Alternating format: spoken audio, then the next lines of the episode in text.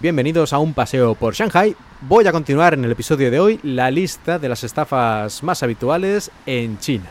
Número 5. Un clásico, el ganar la lotería, el billete de lotería premiado. Esto es un clásico a nivel mundial, diría yo.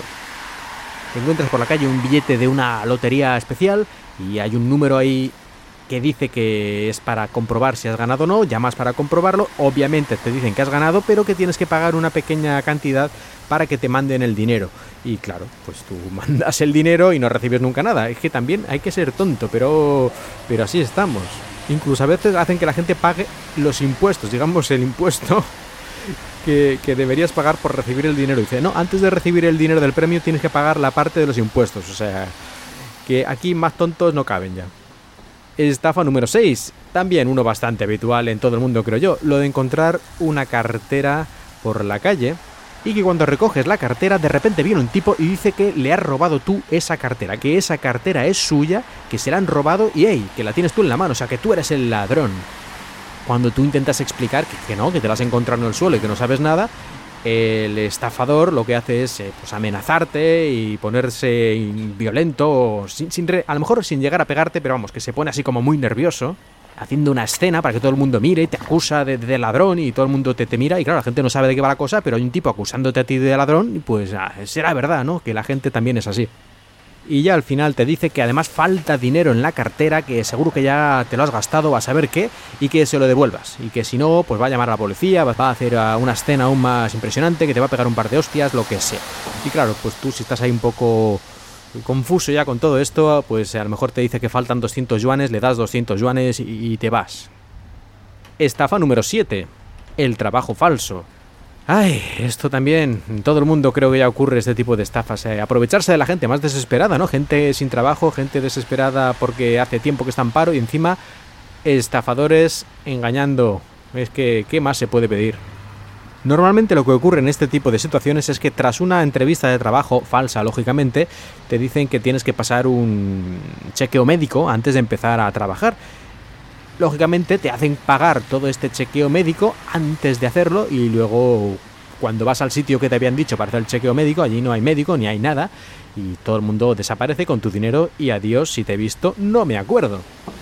Y llegamos ya a la última, la número 8, que son las montañas de préstamos.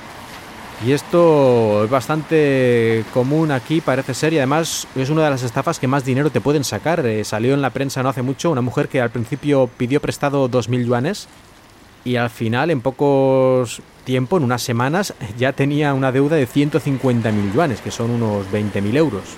Supongo que esto se parece un poco a estas empresas que en España y otros lugares a eso te dicen, te damos 2.000 euros, te damos 2.000 euros, como si fuera gratis, ¿no? Y los tuvieras que devolver. Pero bueno, en todo caso, vamos a ver aquí cuál es el sistema. Como en el caso anterior, los estafadores se centran en gente especialmente desesperada que necesita el dinero inmediatamente, a lo mejor incluso para un familiar enfermo y ese tipo de cosas que ocurren aquí al no haber una seguridad social real. Y te dan un pequeño préstamo por unos días. Dice, no, por unos días, nada, un pequeño préstamo de nada. Una vez tienes este préstamo, que naturalmente aceptas sin leerte la letra pequeña, y lo que es peor, que muchas veces en el contrato faltan algunas partes que luego ellos rellenan e incrementan pues la cantidad de dinero que tú has pedido, el interés y muchas otras cosas. Es decir, que no solo es que ya de por sí el contrato sea un poco tomadura de pelo, sino que además luego cuando ya lo has firmado y te vas, acaban de completarlo poniendo el contrato ya a un nivel de, de usura total. Y el siguiente paso suele ser que aunque intentes devolver el dinero, ellos se hacen los locos, llamas al teléfono y ese teléfono ya no existe, o cualquier otro tipo de truco para que pase la fecha oficial en la que era el límite para devolver el dinero, aunque tú querías, pero no has podido, aunque lo has intentado de mil maneras, pues no había manera de contactar con ellos, pero cuando ya ha pasado la fecha, entonces se ponen en contacto contigo inmediatamente para decirte que no has devuelto el dinero y ahora tienes que pagar el doble o el triple o lo que fuera que ponía en el contrato este amañado. Y ya la versión más eh, increíble, total y brutal de este tipo de estafas de los préstamos es uno que yo creo que ahora ya no está tan de moda porque ya salió en todos los medios y a lo mejor ya la gente tiene más cuidado, pero hace un par de años ocurrió bastante que se daban unos préstamos, sobre todo a chicas universitarias, Y digamos que el que te prestaba el dinero decía que para asegurar que ibas a devolver ese dinero, digamos como una especie de seguro para ellos, tenías que mandarle vídeos y fotos tuyos desnudo, incluso masturbándote o haciendo todo tipo de cosas. Y ellos decían que si pagabas luego no pasaba nada, ellos iban a borrar el vídeo, hay que ser imbécil para creerse eso, pero que si no lo iban a poner en internet. ¿Qué pasó? Pues que lógicamente todos estos vídeos se acabaron filtrando a internet y ya está. O sea que pagaras o no pagaras, acabó todo eso por internet. Pero en serio, es que yo no sé en qué cabeza cabía, qué clase de personas pueden creer esta estupidez y mandar estos vídeos. Y además tampoco era por millones de, dólares ni nada, es decir, les prestaban a lo mejor pues 500 euros o 1000 euros o cosas así. Y a cambio pues eh, todas tus fotos ahí íntimas diseminadas por internet fin, es que, es que, es que, ¿a quién se le ocurre? Es que cada vez que lo pienso digo, pero Dios mío, esta gente, yo no sé si es que acababa de salir de las montañas o algo así, pero muchas de ellas al parecer eran estudiantes universitarias, que aunque fuera de primer año, si has llegado hasta la universidad, tampoco es que seas tonto, tonto del todo, o parece que sí, porque a los resultados nos remitimos.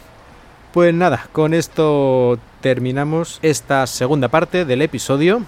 Espero que hayáis disfrutado de este paseo por Shanghai.